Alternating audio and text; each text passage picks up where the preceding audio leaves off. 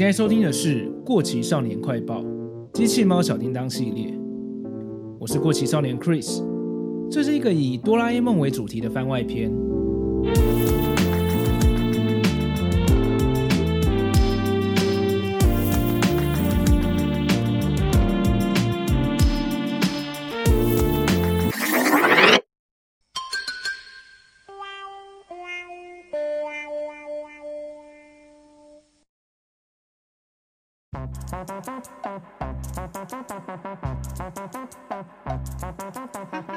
大家好，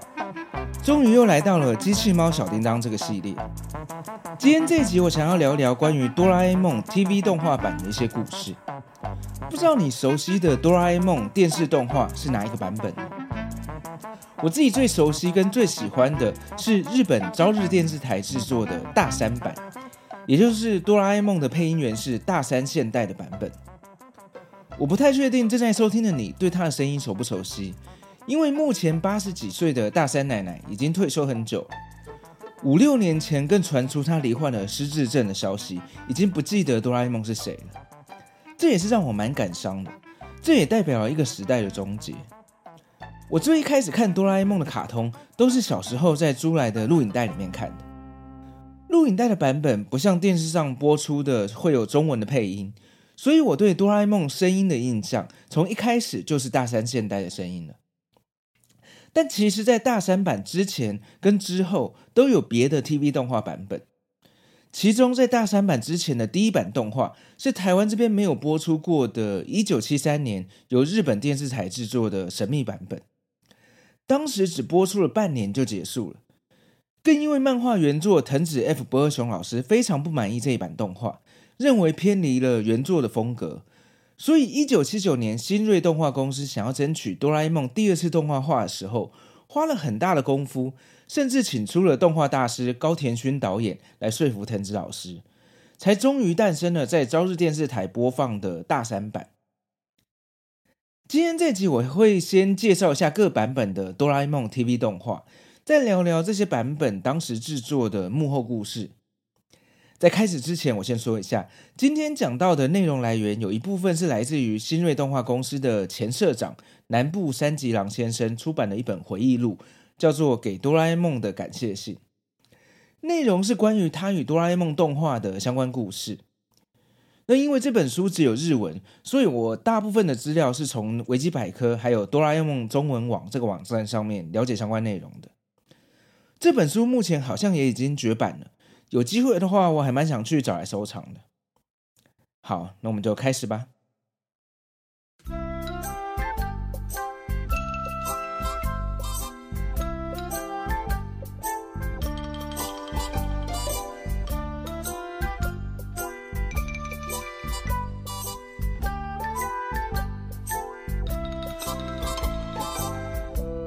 首先是一九七三年，《哆啦 A 梦》第一次被制作成动画。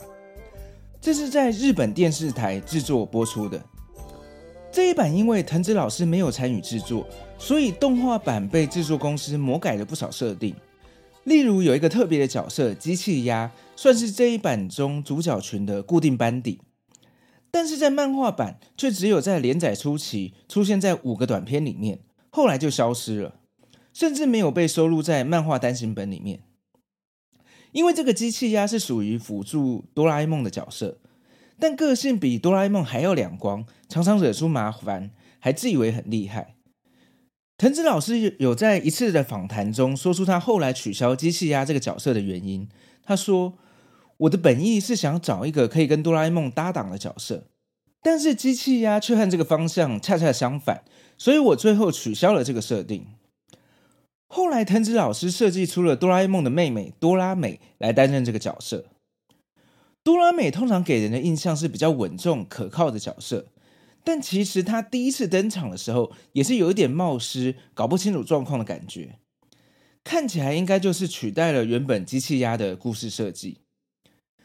这些虽然都没有收录在四十五集单行本，但是在藤子 F 不二雄哆啦 A 梦大全集里面是有收录这些早期版本的。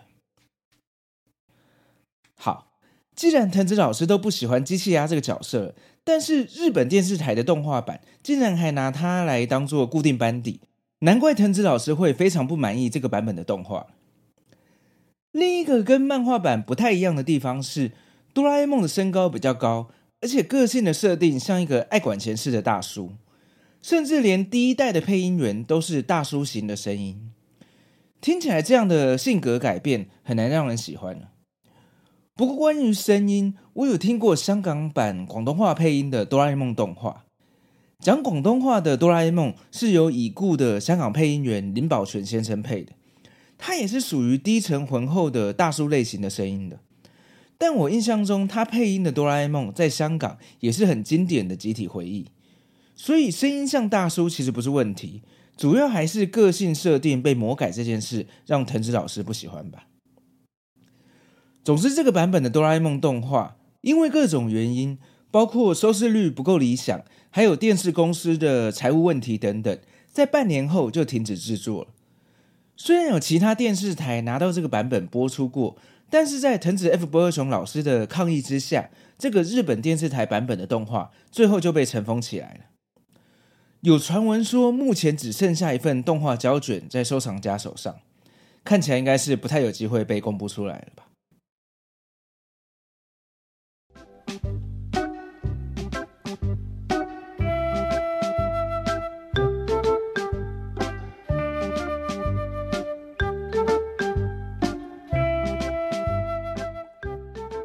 本电视台的版本结束之后，有好几年都没有再出新的哆啦 A 梦动画。其中一个原因就是藤子老师对于第一次动画化的失败很在意，所以对于哆啦 A 梦再次动画化这件事就变得非常谨慎。当时新锐动画公司的社长南部三吉郎先生在看了哆啦 A 梦的漫画之后，成为了哆啦 A 梦的粉丝，为了这部作品积极的争取再次动画化。藤子老师特别要求南部先生提出企划书来说明究竟想要怎么样呈现哆啦 A 梦。这时候，南部先生买了当时全套的哆啦 A 梦漫画，一共十三本单行本，给动画导演高田勋看，请他帮忙出主意。这位动画大师高田勋，我相信各位听众应该不会太陌生，他有非常多让人耳熟能详的经典作品，像《萤火虫之墓》、《儿时点点滴滴》，还有更早期的《熊猫家族》等等。今年在台北流行音乐中心还举办了为期三个月的高田勋展，相信大家应该也有在很多其他节目上听到有人推荐这个展览。高田勋导演在看过当时的整套漫画之后，对南部三吉郎说：“我以为我早就知道藤子老师漫画的魅力了，可是我看了哆啦 A 梦，才又真的吓了一跳，原来我们日本有这么厉害的作品啊！”这部漫画有一股力量，能够牢牢地抓住小孩的心，让人读到忘我。能创造一个角色，把小孩的愿望用这样的形式实现，我觉得非常有时代的意义。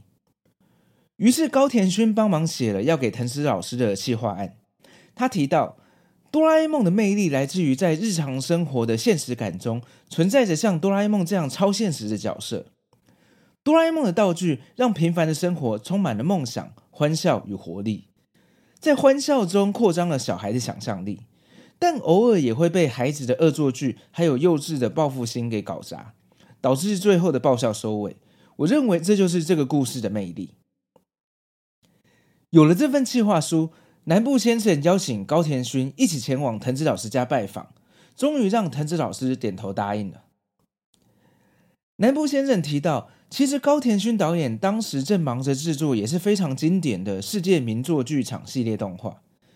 所以就算哆啦 A 梦能够再次动画化，高田勋也是无法参与制作的。但即使知道这一点，他还是愿意以行动支持哆啦 A 梦这个优秀的作品再次动画化。可以说是如果没有高田勋，恐怕现在这个全世界都知名的哆啦 A 梦动画就不会诞生了。如果大家今年有去北流看过高田勋特展的话，这份由高田勋手写的哆啦 A 梦动画计划书，包括第一集的内容文案，也都有被展示出来，非常的珍贵。好，就在藤子老师终于同意让新锐动画公司制作第二版的哆啦 A 梦动画之后，另外一件不太顺利的事情是，因为第一次动画化的失败，使得没有电视台愿意冒险买下哆啦 A 梦来播出。为了说服电视台，南部三吉郎先生使尽了全力制作出一部高品质的试播集，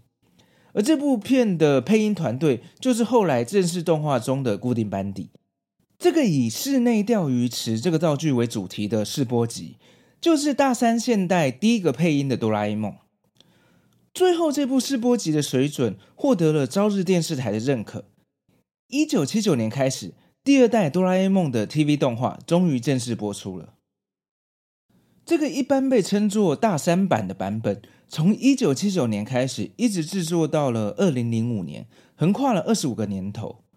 所以，其实整个系列看起来，不管是作画品质或是剧本风格，也都会有比较早期跟比较现代的差别。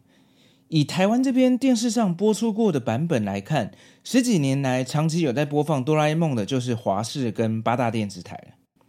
八大拿到的版本似乎就是比较早期的大山版，画风比较简陋，色彩也比较有年代感。而华视在播出新一代的水田版之前所播出的大山版，我自己猜测应该至少是一九九零年之后的版本了，比八大的看起来又更现代一点，而且一些幽默爆笑的地方也比较合我的笑点，是我非常喜欢的时期。但是就算同样是华视播出的版本，其实也稍微可以看得出来有不同时期的制作班底的差别，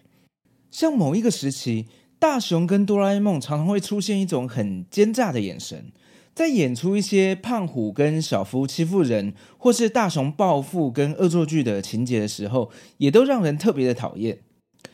又或者有另外一个时期播出的内容都特别的搞笑，会让我笑到流泪。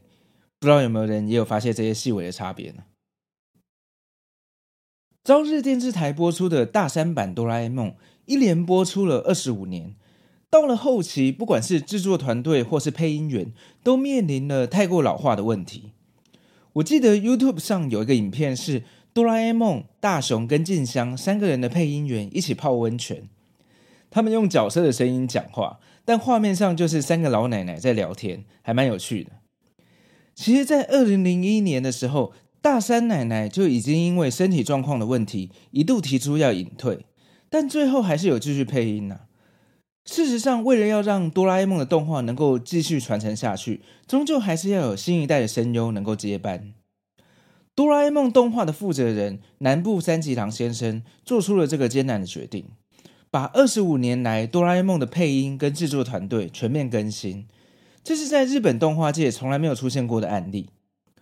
当时这个消息传出来的时候，蛮多反对的声浪的。其实包括我自己，当时也是觉得不希望换掉配音员，毕竟也是听了十几年，很熟悉的声音。但是南部先生却是相当坚持，他说：“哆啦 A 梦是藤子老师所遗留下来的重要宝物，但他能不能够传承给下一世代呢？”我跟大家一样喜欢哆啦 A 梦，为了让哆啦 A 梦能够持续传承，我想在二十五周年这个时间点让它焕然一新。当我在烦恼要如何传承的时候，我确实是觉得除了这样做之外，别无他法了。于是从二零零五年的四月开始，哆啦 A 梦启用了新一代以水田三葵为首的全新配音团队，包括画风跟主题曲也全部换新了。其中这背后有一个小彩蛋，水田版动画的第一集使用的道具叫做室内钓鱼池。还记得大山奶奶第一次配音让朝日电视台同意播出的试播集吗？那也是室内钓鱼池这个道具，真的是很有传承的意味。我记得我当时也是在网络上持续的关注这件事。水田版的前几集在网络上看得到的时候，我也是第一时间就找来看。就我当时的印象，觉得水田版的画风好像比较接近原版漫画，色彩用色有一种淡淡的涂鸦感。内容当然也根据年代而有所变化，像是大雄家的装潢、电视跟家具等等，都有随着时代演变，甚至也有电脑或是手机这些新科技的产品出现。跟大三版比较起来，对于有一点点偏向霸凌、暴富的剧情，也有稍微调整。但不知道是不是这时候的我年纪已经比较大，觉得水田版的内容好像就没有那么吸引我，可能偶尔会有一两集让我觉得蛮好笑的而已。其实从水田版开始播放到现在已经十七年了，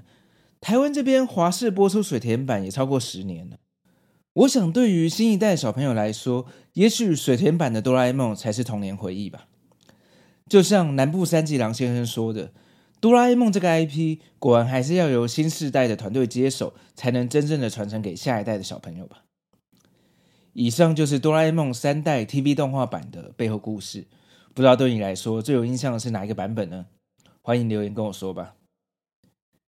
今天节目差不多到这边，如果你喜欢的话，非常欢迎在你收听的平台上订阅这个节目，也欢迎把这个节目推荐给你的朋友。如果方便的话，请在 Apple Pocket 上给我一个五星好评，也欢迎追踪我的 IG 跟 FB 粉丝团。这里是过气少年快报机器猫小叮当系列，我们下次见，拜拜。